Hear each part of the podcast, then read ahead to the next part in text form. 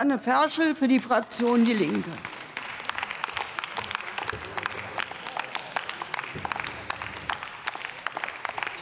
Sehr geehrte Frau Präsidentin, sehr verehrte Kolleginnen und Kollegen, liebe Zuschauerinnen und Zuschauer auf den Tribünen!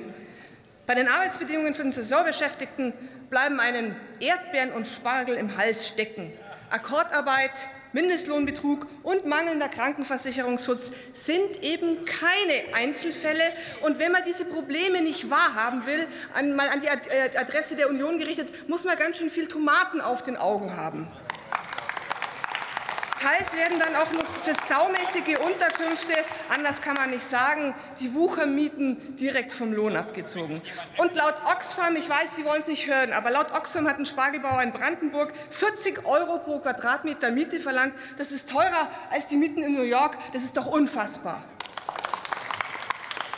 Und unfassbar ist auch, dass es nach zwei Jahren angeblicher Fortschrittskoalition immer noch keinen vollen Krankenversicherungsschutz für Saisonbeschäftigte gibt, obwohl genau das im Koalitionsvertrag festgeschrieben ist. Und an die Adresse der Bundesregierung möchte ich schon mal sagen, dann setzen Sie doch endlich Ihre eigenen Versprechungen um.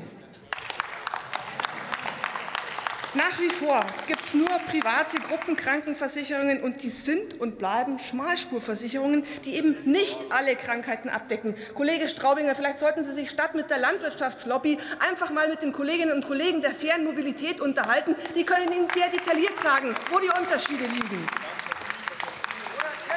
Und dazu kommt nämlich auch, dass die Beschäftigten ohne die Erlaubnis des Arbeitgebers häufig gar nicht zum Arzt können und dass sie bisweilen auch gekündigt und gleich in den Bus Richtung Heimat gesetzt werden. Das sind alles keine Einzelfälle. Und deswegen appelliere ich noch einmal an die Bundesregierung, beenden Sie endlich diese unhaltbaren Zustände.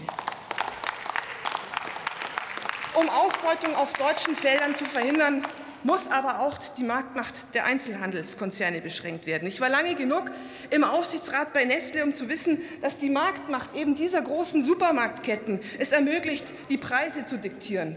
Und wenn davon der weltgrößte Nahrungsmittelkonzern betroffen ist, um wie viel schwieriger ist es denn dann für die landwirtschaftlichen Betriebe? Für die ist dieser Preisdruck häufig existenzgefährdend.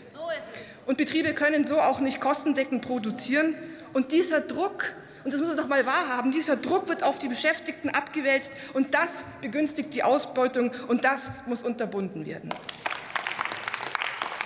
Der Einzelhandel macht fette Gewinne. Es ist doch kein Zufall, dass der reichste Deutsche der Lidl-Eigentümer Dieter Schwarz ist.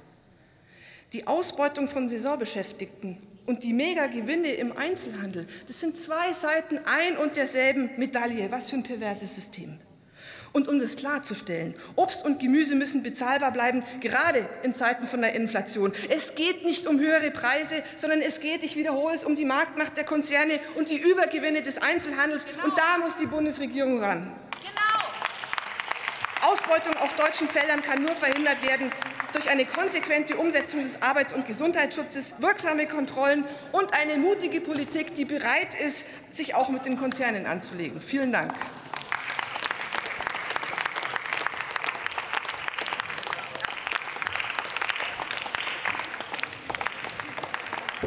Das Wort hat die Kollegin